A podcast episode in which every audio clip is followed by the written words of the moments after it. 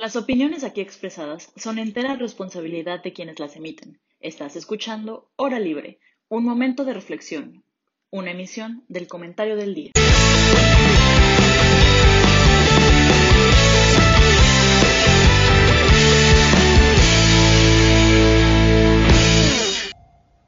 Hola, ¿qué tal a todos? Bienvenidos a este su programa La Hora Libre. Antes que nada queremos felicitar a, a Isabel Eyarte, colaboradora, porque es su cumpleaños. Entonces, muchas felicidades Isa, pásatelo chido, pásatelo cool y invítanos a la fiesta. Y bueno, ahora sí, entonces en materia. Joaquín, ¿cómo estás? Muy buenas tardes, muy bien, compañero Pablo, aquí en la H institución de Bosque Real, transmitiendo. Es un honor estar en esta institución, transmitiendo con ustedes. Y pues bueno, también aprovecho pues, para felicitar a Isa hasta donde esté, seguramente ya esté eh, terminando su desayuno de cumpleañera, así que pues muchas felicidades y palmitas para festejar. Súper. Per, ¿cómo estás? Tú te ves más cozy en tu casa. Yo estoy a todo dar en mi casa. Este, muy feliz, muy feliz de estar aquí con ustedes. Pablo, creo que es la primera vez que compartimos mesa después de un año. Es la de- primera vez después de un año, sí. primera vez que no tengan que ver con algo de fin de temporada, algo así. Joaquín, pues bienvenido y estoy feliz de compartir por primera vez mesa contigo. Y obviamente tengo que felicitar a Isa. Isa, muchísimas felicidades y pásatela increíble hoy. Te queremos muchísimo. Pues bueno, ahora sí, si quieren, empezamos con los golpes. El tema es un tema un poco controversial, es un tema que a todos nos concierne y a todos nos afecta. Eh, surge por, un movimiento que empezó en Berlín. Eh, hace como cinco meses eh, sí, buscó una iniciativa de congelar los precios de las rentas de vivienda en Berlín. La Suprema Corte eh, la echó para atrás porque la nombró este, poco constitucional, más bien anticonstitucional. Y a raíz de esto, eh, la población en Berlín eh, pues empezó un referéndum, una petición para que se expropien eh, varios inmuebles que están deshabitados eh, actualmente en Berlín. ¿no? Entonces, aquí lo, lo, importante y lo, peligroso y la palabra que a mí me asusta es expropiar, ¿no? O sea, ¿qué es expropiar? Eh, realmente, y, y, creo que eso pasa en todos lados, ¿no? Realmente nosotros como jóvenes cada vez pues, nos damos cuenta que alcanza para menos con los sueldos que nos dan y la vivienda siendo algo tan esencial y tan eh, como propio de todos nosotros, pues representa a lo mejor un gasto eh, grande y los precios de las viviendas cada vez están más lejos de lo que a lo mejor pudiéramos llegar a pagar, ¿no? Entonces, pues no sé qué opinen ustedes cuando leyeron la noticia, qué, qué, pensaron, este, cuáles fueron sus primeras impresiones. Pues que básicamente es un problema que ya se venía también teniendo en Alemania, porque justamente como decía el artículo, no es un problema que surgió de la noche a la mañana, ya venían estos problemas justamente porque el, el, espacio en Berlín se está haciendo cada vez muchísimo más escaso y más y más y más. Y nosotros como economistas pues sabemos justamente que la escasez va a hacer que todo se encarezca. Y yo creo que aquí el problema principal es que los propietarios, la mayoría de los propietarios de pues, estos espacios en Berlín eran instituciones tanto bancarias o que se dedican al mercado inmobiliario y que pues estaban terminando lucrando con esto, ¿no? Y yo creo que ya el gobierno o la alcaldía o como se pueda decir allá en Alemania, pues tomó cartas en el asunto y, y se sintió Hugo Chávez, ¿no? Y dijo, expropiese, es del Estado y vamos a ponerlo como... como Todavía no se expropian. Va, van a votar, van a votar si, si pasa esta, este referéndum de expropiación para poder hacerlo después. Pero la iniciativa es ciudadana, o sea, digamos, imagínense que nos juntamos los tres en nuestro país de cinco y decimos, oye, es que está volviendo muy caro comer este, pizza en la UP, entonces queremos que la bajen de precio. Sí, pero al final pues terminas también pidiéndoselo a, al gobierno, ¿no? Que es el que tiene las facultades para poder hacerlo. Digo, a través de los ciudadanos que pues, se hacen valer en la política, eh, alzando su voz también por un referéndum, pues llega al, al, pues, al, a la mesa del gobierno y el gobierno decide tomar o no acción eh, conforme a esto. Pues sí, está, está interesante. Tú, Fer, Fermi es, es mi comi de confianza junto con Sergio. Lo que es un poco más Eh, de entrada. Comi centro. sí, creo que ya sabes cuál va a ser mi postura al respecto, pero cuando yo primero leí la noticia se me hizo raro porque la palabra Alemania eh, Berlín y expropiación en una sola oración, algo no me hacía sentido. Entonces Ah, dije, tiene debe sentido para la Guerra Fría. Por lo menos para la mitad, por lo menos para la mitad de Berlín. Bueno, pero ahorita ya no. Eh, y bueno, entonces dije, algo, algo, tiene que haber una razón por la cual estas tres palabras estén juntas. O sea, de verdad yo no creo que simplemente el gobierno alemán diga como de "Ah, expropiemos todo y quiero, quiero tener, este, ¿cómo se llama? Ser dueño de todo Berlín. Pues no. Entonces, cuando me puse a leer la noticia, entendí que hay una razón más fuerte de fondo y con la cual sí estoy de acuerdo. A ver, no se le va a expropiar las viviendas a cualquier ciudadano que, que tenga, que sea dueño de un departamento o de una casa. Hay una razón detrás por la cual se está haciendo esto y se planea que sean 240 mil viviendas de grandes eh, figuras como de, de, este sector, o sea, y son departamentos que están desocupados y que simplemente están esperando que suba su costo para eh, pues sacarle mayor provecho, ¿no? Y son empresas que tienen como un conglomerado de todos estos eh, departamentos o bueno, viviendas en general. Entonces, pues, si preguntan cuál es mi postura respecto a lo que está pasando específicamente en Alemania, en Berlín, pues yo estaría a favor de ese, o sea, si yo tuviera que votar el 26 de septiembre en ese, en ese referéndum, mi voto sería a favor completamente. Qué sorpresa. Pero a ver, creo que, creo que aquí lo importante es, es, es, es, ver la problemática de fondo, ¿no? O sea, yo siempre he pensado que hay soluciones inmediatas para problemas complejos y muchas veces soluciones inmediatas más que nos llevan a tener más problemas después, ¿no? Este, obviamente la escasez de vivienda y la subida de precios es un problema súper complejo, como, yo lo veo, eh, que involucra desde la concentración de los espacios urbanos en ciertas áreas de la ciudad, hasta a lo mejor los salarios que, se le paga a, la gente, ¿no? Y también, pues, si, nos vamos un poco más a temas económicos, eso crea una eh, demanda muy fuerte para ciertas áreas de, la ciudad y una oferta que, pues, como sabemos, la tierra es, es un recurso muy limitado, o sea, en cuanto se utiliza, se acabó y es, digamos, lo más que se puede hacer en, en, ese espacio, ¿no? Incluso son leyes de la física. Este, pero, pero creo que esta parte de, de, de la expropiación eh, sí resuelve a lo mejor de inmediato un, un problema este, para darle a 240 mil viviendas a, a 240 mil familias.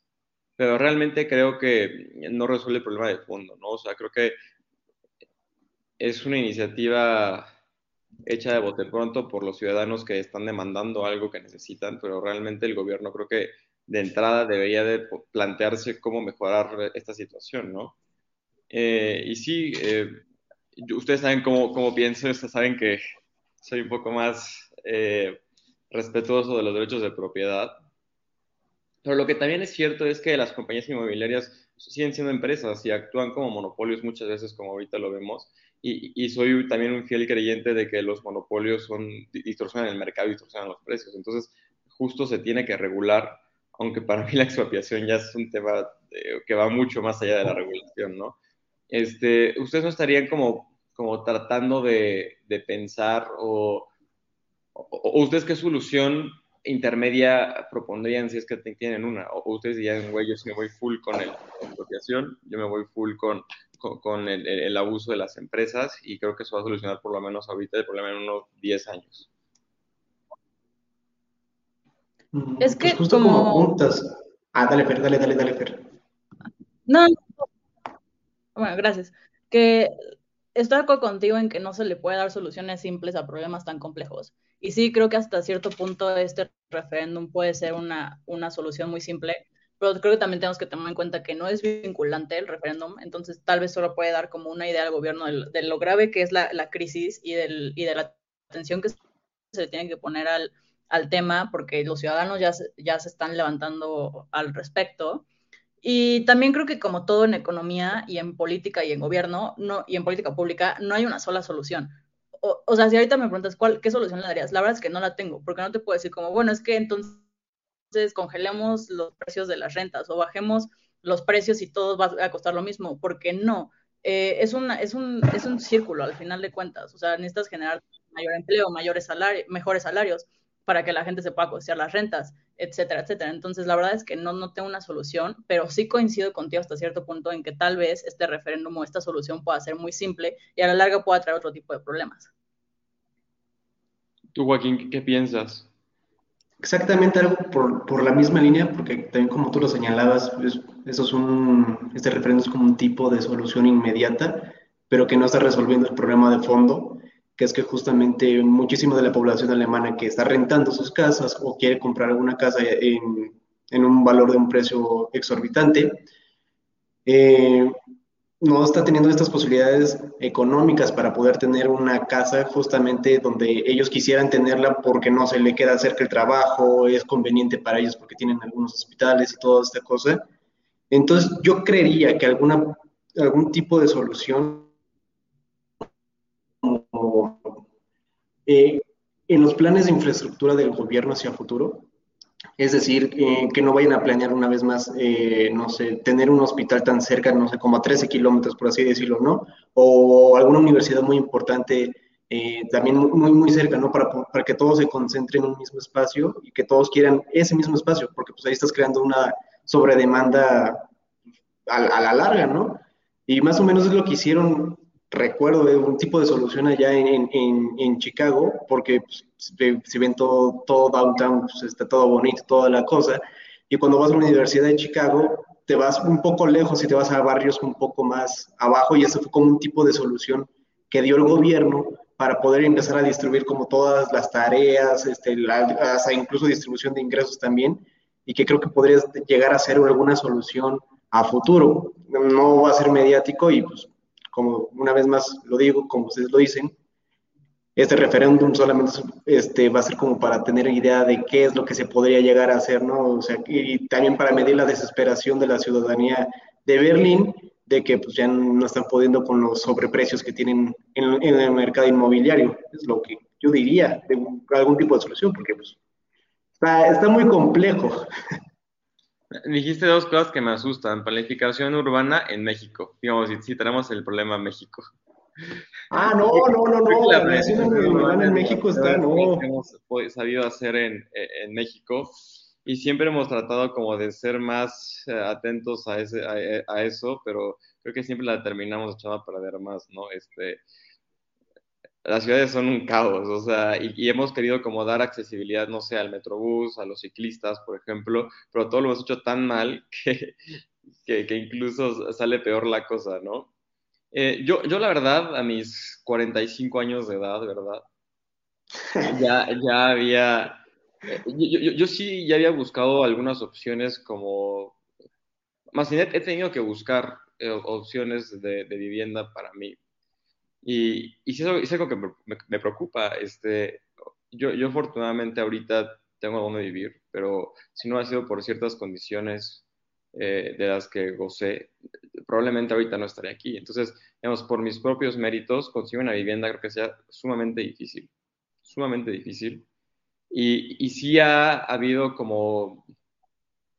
Siento que los gobiernos han creado facilidades como el Infonavit, por ejemplo, eh, hay créditos bancarios bastante accesibles para conseguir vivienda, pero realmente creo que esa tampoco es la solución porque estamos creando justo la inflación de este mercado, ¿no? O sea, como lo sabemos, las bajas tasas de interés crean eh, o propician el consumo y, y, pues eh, de este modo subirían también los precios. Pero el, caso interesante o, lo que todo el mundo denuncia es que realmente no se están comprando los inmuebles, es lo que comentaba de la nota, esos son inmuebles que están vacíos. Entonces, ¿Cómo vencemos eh, los precios de burbuja que crea la especulación financiera en el mercado de, la vivienda?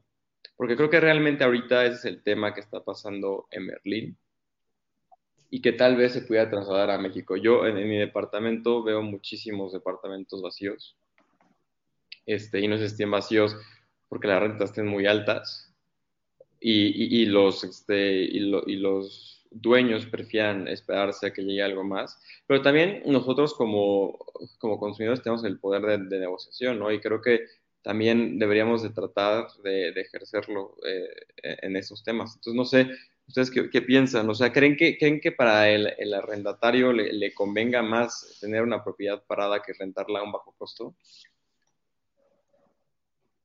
Pues en el mercado mexicano le podría llegar a dar igual, ¿no? Digo, el precio siempre va aumentando, no es como en Estados Unidos que puede bajar su precio. O sea, la mayoría de, todos los terrenos, aún lo tengas en la loma, este, va, a seguir adquiriendo plusvalía.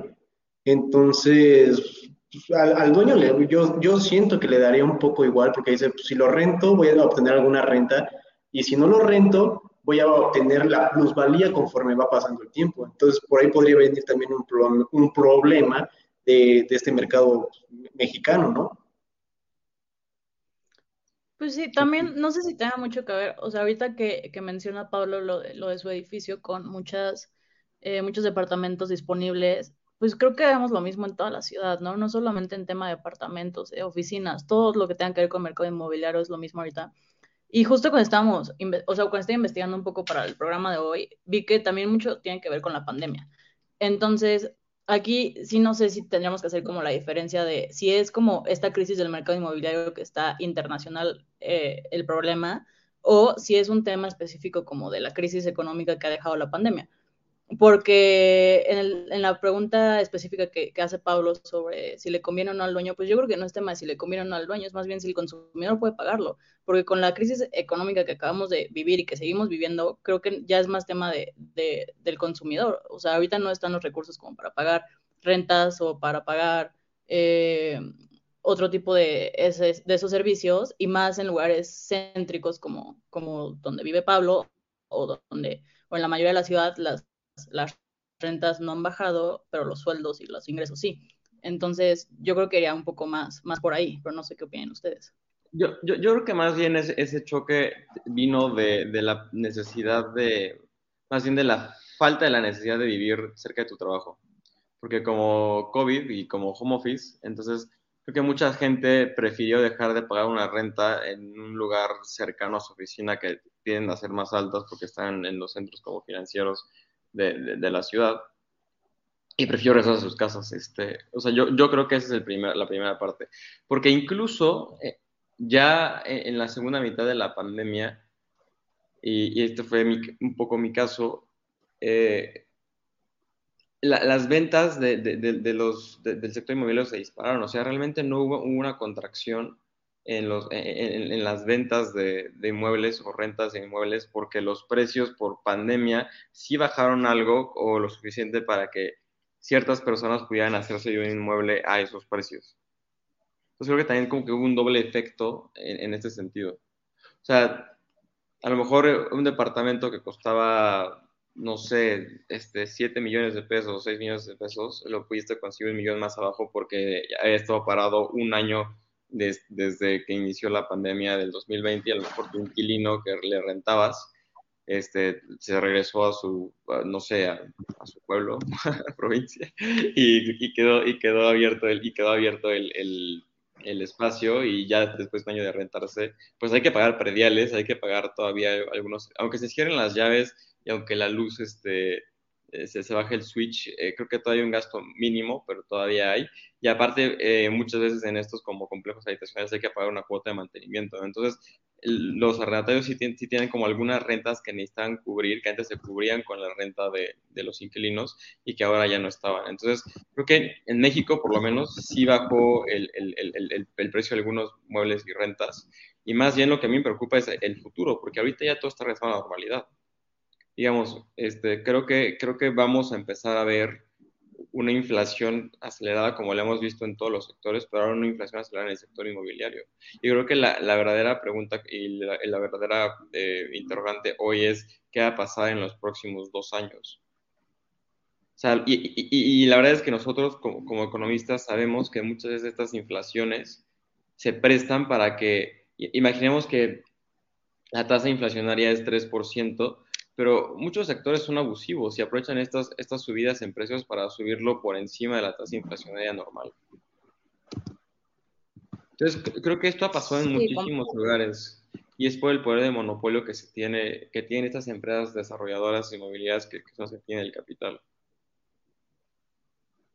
Ibas sí, a decirme algo. También, no, que también ahorita que estabas mencionando todo esto me vino a la mente un dato que vi que empresas de inmobiliarias como, ¿cómo se llama? O sea, bueno, Mercado Libre y mencionaban otra que no, me, no recuerdo ahorita el nombre, pero súper famosa también, eh, reportaron que de, de, del inicio de la pandemia a, hace unos meses subieron las búsquedas de, de departamentos y de casas pero bajaron las adquisiciones. Es decir, muchísima gente está buscando casas, pero muy pocas están comprando. Entonces, eso sí me, o sea, ahorita que mencionas lo que va a pasar en dos años, pues sí, eso me, me llama muchísimo la atención. O sea, puede que la gente se esté esperando, como dices, a agarrar mejores precios y comprar, o puede que de plano la gente no esté pudiendo comprar y no vaya a poder comprar en los siguientes años y nos y si nos enfrentemos como a un como a un a una crisis inmobiliaria seria, ¿no? Entonces, pues a ver, a ver qué pasa. Más seria de lo que ya está. Seamos Berlín otra vez. No, no, gracias. Listo. eh, tenemos que ir a un pequeño corte comercial, pero enseguida volvemos con más información. La gente busca renta que compra, ¿no? Justo por eso. O sea, el capital inicial es muy alto como para incluso pedir un crédito y, y está cañón. Este, pero también incluso las rentas son tan o son carísimas. O sea, no sé cuántos de sus amigos estén viviendo como con roomies en, en, en Bosque Real, justamente. O sea, creo que en mi grupo hay un par de personas que están viviendo con roomies porque las rentas realmente son bastante caras para que una persona se pueda hacer cargo de todo. Y esto sin incluir servicios como internet, agua, luz y todo. Entonces, también creo que es algo que, que tenemos que ver, ¿no? O sea, cómo, cómo, cómo o sea, ¿cómo afecta todo esto a un entorno incluso estudiantil? Y creo que el problema de esto es porque a una persona se le ocurrió decir que la vivienda era un derecho humano. O sea, suena muy cute, suena muy bonito decir, sí, todo, todo mundo tiene derecho a vivir en una casa digna. Pero a ver, seamos realistas. O sea, si todo mundo tiene derecho a vivir en una casa digna, pero eso no, eso no quiere decir que el Estado la tiene que proveer, ¿están de acuerdo? ¿O ustedes qué opinan? O sea, los derechos los tiene que garantizar el Estado en ese sentido. O sea, la garantía del Estado es como, como tengo derecho a la vivienda, tú esto me tienes que poner una casa, o la garantía del derecho a la vivienda digna es como yo, o sea, que, que, estén como las posibilidades de tener una vivienda digna y que nadie como que te moleste en esa vivienda digna. Mm, ahí va Miss Comey a, a, opinar, pero es que, a ver, si yo estoy de acuerdo contigo en que no, o sea, no veo al gobierno diciendo una casa para todos, ¿no? O sea, no, tampoco soy de la idea de Berlín hace años y decir como todos en el mismo departamento, no, pero sí creo que se deben dar las condiciones mínimas para, para que todos puedan adquirir su, su vivienda digna, ¿no? Y, y un ejemplo que, que, yo tengo es específicamente en la Ciudad de México, desconozco otras ciudades, voy a hablar lo que conozco, que es la Ciudad de México, se están, se está haciendo, eh, ¿cómo se llama? Se están centrificando la ciudad de tal manera que están haciendo eh, torres gigantes que están trayendo problemas como ya no hay agua, los servicios están encareciendo muchísimo y están quitando la oportunidad a gente de vivir en el centro de la ciudad, bueno, en las zonas céntricas, y las están expulsando a, a, los suburbios, pero ni siquiera a los suburbios dignos. O sea, de verdad, hay gente que, por ejemplo, vivía antes no sé si ubican ahí eh, Las Granadas, que es por donde está Millana, Antara, Ejército Nacional, todo, toda esa zona, ¿no? Y si ustedes pasan ahorita, hay muchísimas construcciones nuevas, incluso algunas de dudosa procedencia, porque sabemos también que ciertos políticos les gusta hacer ahí sus, sus business, ¿no? Entonces, sí, sus chanchullos. Entonces, ahí nos contaba la gente que hay gente que se está teniendo que ir a vivir a dos horas de la Ciudad de México porque ya no les da para pagar el agua, ya no les da para pagar el predial, ya no les da para pagar la luz y, y se tienen que ir y se van y, le, y ahora les queda a dos horas donde vive, vi, han vivido toda su vida. Entonces, la verdad es que en ese sentido yo sí creo que el gobierno tiene que, que, hacer algo al respecto. O sea, porque ahorita está haciendo, pero está haciendo para mal. Está dando permiso, permisos millonarios para construcciones pero le está afectando a la gente. Y sí pueden decir, bueno, pero le, le beneficia a, a, más personas. Pues, ¿a qué personas? Porque también así como que hay muchísima oportunidad ahorita de que... Creo que es un tema de que... No, no ya sé, empezaron entonces... los golpes por la ciudad de UP aquí en sí, eh, sí, es lo que veo, hasta vibró el vidrio. Entonces, creo, pues, sí, lo que men menciona es como la eh, gentrification textbook O sea, justo se empiezan a desarrollar zonas pobres porque los terrenos son más baratos, eh, se desarrollan cosas más nice, más bonitas y todos los precios suben, ¿no?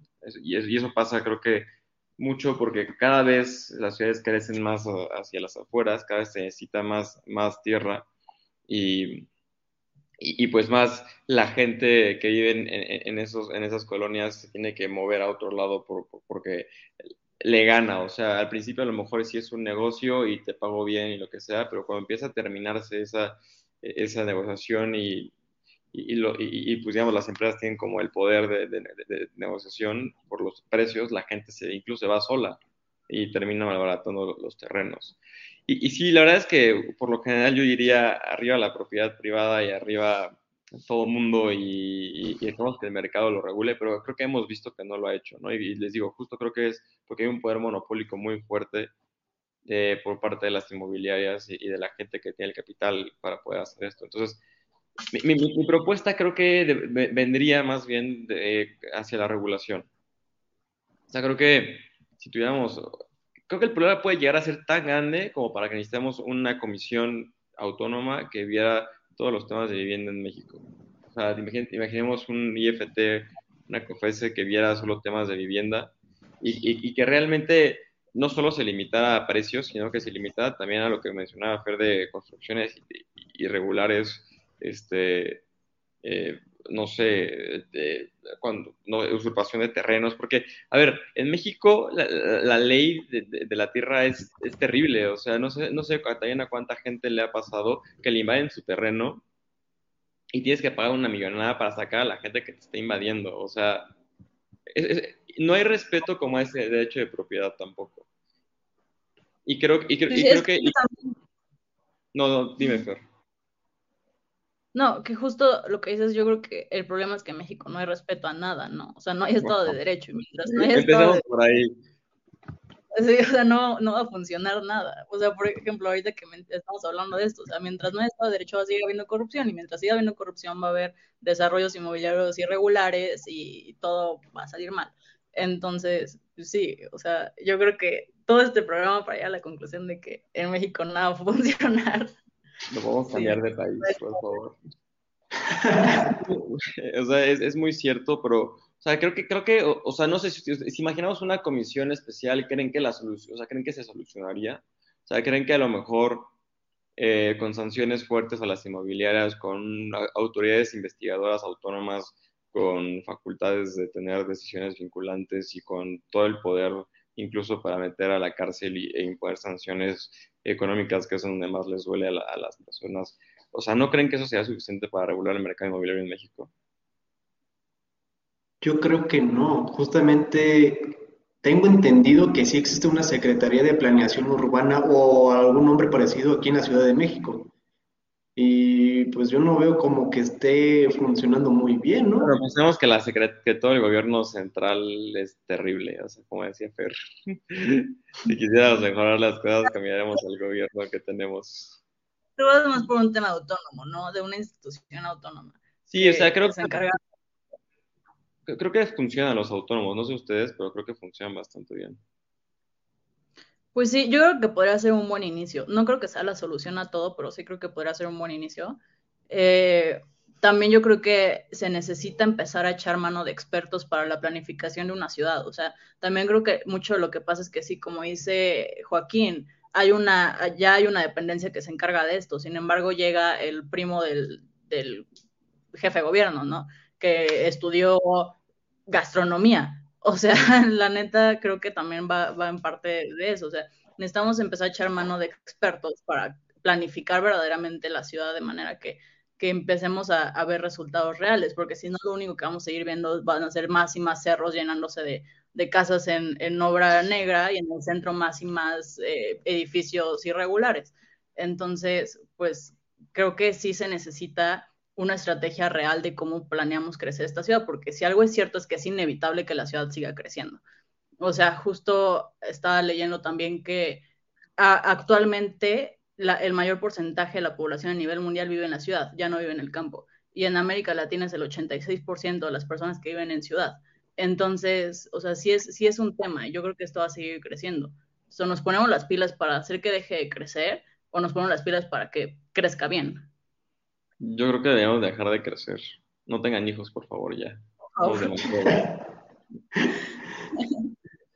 Eh, pues sí, o sea, creo, creo, que, creo que le falta mucha planificación urbana, pero también me, me, preocupa el qué tanto podemos planear esta ciudad, porque esta ciudad ya está planeada con las patas desde hace muchísimo tiempo. Y es lo que les decía, quitan un carril de insurgentes para poner el metrobús, y luego te quitan otro carril para poner la ciclovía, entonces ahora te quedas con un carril para circular. Entonces ahora se hace muchísimo tráfico y, o sea, y los problemas siguen dando vueltas, como que hemos justo buscado soluciones inmediatas a problemas que necesitan como algo mucho más estratégico y mucho más integral. Entonces, pues, pues sí, está cañón. O sea, está, está muy complicado y, y también creo que, que, como dice Fer, necesitamos expertos, ¿no? O sea, arriba la tecnocracia, una vez más. Fer acaba de admitir que, que le gusta la tecnocracia en, en, este foro hoy a esta hora. Este, pero, pero sí es necesario, o sea, creo, creo, creo ¿eh? ¿no? Y va, va no, a corregir. Me gusta la tecnología. de la KGB que la van a, que la van a correr. no, no, no, no, me gusta la tecnocracia siempre y cuando todo, todo el mundo tenga acceso a ella. Sí, eso, eso me parece una buena conclusión. Creo que a todo el mundo le gustaría tener acceso a ser un técnico, un experto en lo que más le gusta, ¿no? Exactamente. Pero volvemos a, al problema central, en México, chavos. México, es que es el problema. Y a ver. ¿México o Ciudad de México? México, México, República, entiéndase como la República Estados Unidos mexicanos, más bien. Pero pues es que, ¿cómo, ¿cómo, vas a querer tener planeación cuando tu capital, llámese Ciudad de México? O sea, yo lo veo así, ¿no? Desde un inicio dijeron, ah, mira, un lago bonito, vamos a poner una ciudad aquí. ¿Por qué no encima de un lago? O sea, yo creo que desde ahí es un gran problema, ¿no? Digo, se, tuvo en el, aeropuerto de Texcoco. Ahí sí que nos pidan pero los españoles, Joaquín. Y eso, fue su idea. Oigan, aquí en los comentarios nos ponen el moche y te dejo construir, te una casa blanca y listo. Dices que es fruto de tus ingresos. Y es justo lo que he dicho todo el programa. Entonces, gracias por ese comentario a, la audiencia, porque es justo eso, ¿no? O sea, mientras no haya Estado de Derecho en México, no haya eh, buen control de la corrupción, pues todo, todo va a seguir igual. No, y las, y las inmobiliarias son súper voraces. O sea, realmente creo que no. Eh, en la ley no está tan determinada y se en la bolita entre el, Estado y el municipio, en, la ley como de desarrollo urbano. Entonces, yo, donde vivía antes en Zona Esmeralda, yo llegué ahí cuando tenía cuatro años, o sea, hace 22. Este, y era cerro, todo era verde, está súper bonito. Los desarrollos que, que, que, existían ahí eran desarrollos súper bien planeados. Este, incluso tenían algunos campos de golf, este, estaban muy bonitos. Y en los últimos 10 años empezaron a construir masivamente por la necesidad de, querer, de la gente que se quería mudar ahí. Entonces empezaron a desarrollarse con estas tipo casitas, este, les decíamos copy-paste, que son como todas iguales este, y parece que las producen en masa y llega nada más un camión y las pone y todas son iguales y llenaron todos los cerros de, de, esas, de ese tipo de casitas, ya este, incluso hasta departamentos de tres pisos, y es eso, o sea, ya ahorita ya no hay, ya, hay problemas de agua, hay problemas de abastecimiento de agua, hay problemas de, de, erosión de suelo, entonces también tendríamos que pensar en ese tipo de, de, temas, ¿no? O sea, qué tanto incluso el negocio inmobiliario afecta al medio ambiente y afecta a las personas que ya vivían ahí desde hace muchísimo tiempo. Sí, Está Bueno, una pregunta más filosófica que se me acaba de ocurrir y ya para poder cerrar el programa es, está el derecho, como lo comentábamos, de la vivienda digna, ¿no? Pero también está el derecho de la propiedad. Incluso aunque las inmobiliarias, inmobiliarias eh, estuvieran eh, haciendo abusivas con el consumidor, son propietarias de, de, las, de las cosas. ¿Ustedes creen que hay un derecho que se anteponga a otro? ¿Realmente creen que, que, se pueda fallar en torno a uno? Mm, pues yo creo que solo hay que buscar las condiciones necesarias para que puedas tener ambos, ¿no? O sea, yo creo que es que pues es muy idealista de mi parte y utópico incluso pensar que todo mundo puede tener una propiedad y además digna, pero pues creo que sería el, el fin último. Sin embargo, si no se puede, me hace elegir por una, o sea, con cuál me quedo, pues yo diría que sí con, la, con el derecho a la vivienda digna para todas las personas. Aunque te la quiten. Aunque me quitaran la mía. Aunque te la quiten después, ver. Aunque me quiten. No sé, o sea, no, obviamente no, pero. Pero pues sí no estoy de acuerdo que la gente iba en cuartitos de 10 metros a dos horas de su lugar de trabajo, ¿no? No, deja todo eso, hay gente que vive en casas de madera sin piso. Sin piso, sin, sin techo, incluso. Entonces, pues sí, yo creo que sí me iría más por, por eso. Justo ahorita me estaba acordando de, no sé si se acuerdan hace como que será un año, del caso del gobernador de, de Yucatán, eh, que, que dijo algo así como de, y acabamos de entregar vivienda digna a más de no sé cuántos eh, ciudadanos. Y, se tomaba foto en un cuartito de cemento de 10 por 10. Y entonces que todo el mundo lo criticó porque dijo, como está muy padre tu política pública de dar casa a la gente, pero no manches que estás haciendo vivienda digna a, a, un cuartito de 10 por 10. Entonces, justo creo que es el tema, ¿no? Ni en la Roma hay cuartitos de 10 por 10. Exacto. ¿Tú, Joaquín? Pues yo estaba más o menos como analizándolo de que tener propiedad por tener, justamente esas casitas chiquitas de Infonavit, por así decirlo, que, como dices bien, Pablo, hacen copy-paste, porque, pues vaya, tienen rendimientos crecientes a escala esas cosas, em, o tener algo digno, ¿no? Entonces, no sé, e, e, eso es un gran problema porque yo siento que no vas a poder tener una propiedad digna si antes no la tienes, pero el problema es de que si la tienes, no, no puede ser luego, luego digna, por así decirlo, ¿no? O, no tiene que ser necesariamente, no es necesariamente digna. Bien decías los ejemplos de las casas de madera o de lámina y toda la cosa. Y no sé, siento que está medio complicado este problema y sobre todo la pregunta filosófica porque no es una cosa tan fácil de sacar de tener propiedad por tener o tenerla siempre sí o sí digna a cualquier coste, ¿no? Entonces, está, está complicado esto y también ahorita recordando un poco, eh, recordé una, una respuesta o una propuesta que dieron hace muchísimo tiempo en mi salón, este, que no, no, no, decían que mejor buscáramos endémicamente cómo se hacían las, las casas y mejor las hiciéramos así, ¿no? De que si las hacían de adobe para poder hacerla digna, pero de adobe, cosa que yo creo que está un poco, un poco mal, ¿no? Porque, pues, sí. Eh, justo ahorita nos comenta Rafael, dice, ¿desde qué perspectiva evaluamos una vivienda digna? Y eso es una pregunta buenísima. Yo, cuando estaba en el ITAM, justo un profesor decía, ¿qué es una vivienda digna? O sea, si, si para mí una vivienda digna es una mansión con 50 cuartos, un garage enorme y pista de go-karts, o sea, realmente también tenemos que ser mejores a la hora de legislar. Y tenemos que ser también, este, no sé, precisos, aunque a veces sea complicado, ¿no? Pero también el término de vivienda digna es muy ambiguo, muy grande. O sea, deberíamos de decir una vivienda con servicios de, públicos, a lo mejor, con un piso este, resistente, no sé, pero, o sea, el tema también vivienda digna es un tema complicadísimo de evaluar, ¿no? Está cañón. Es que, completamente, porque al final, al final, sí, justo, ¿cómo, evalúas que es una vivienda digna, no? Porque puedes tener a alguien viviendo eh, en piso de tierra y techo de madera, y si tú le pones cemento como lo hizo el gobernador y, y, un buen techo, tal vez para esa persona le estás cambiando la vida. De hecho, hay un, hay un estudio, una política pública que que comprueba que una persona con piso de cemento eh, se, desarrolla mejor. Entonces, tal vez, ajá, simple hecho de ponerle cemento al piso, eso es vivienda digna para, para alguien, ¿no? Pero, pero como dices, para otros es el hecho de tener 50 cuartos. Entonces, es, exagerado, ¿no? O sea, para, para contrastarlo. Exactamente, pero sí es complicado. Yo, yo creo que, interesante la pregunta filosófica, yo creo que los derechos de propiedad se tienen que, que, preservar primero que todo, o por lo menos antes que todo, porque te garantiza incluso el derecho a la vida, por ejemplo. O sea, creo que es un derecho del que emanan todos los demás. Pero también, y bajo la misma premisa, creo que las empresas eh, que se han hecho de estas construcciones y de este capital tan grande eh, por medio de la usura y por medio del robo y por medio de la corrupción, pues es, en teoría estarían faltando también a, tus derechos de propiedad porque te están robando. Entonces, o sea, creo que, creo que es, tanto,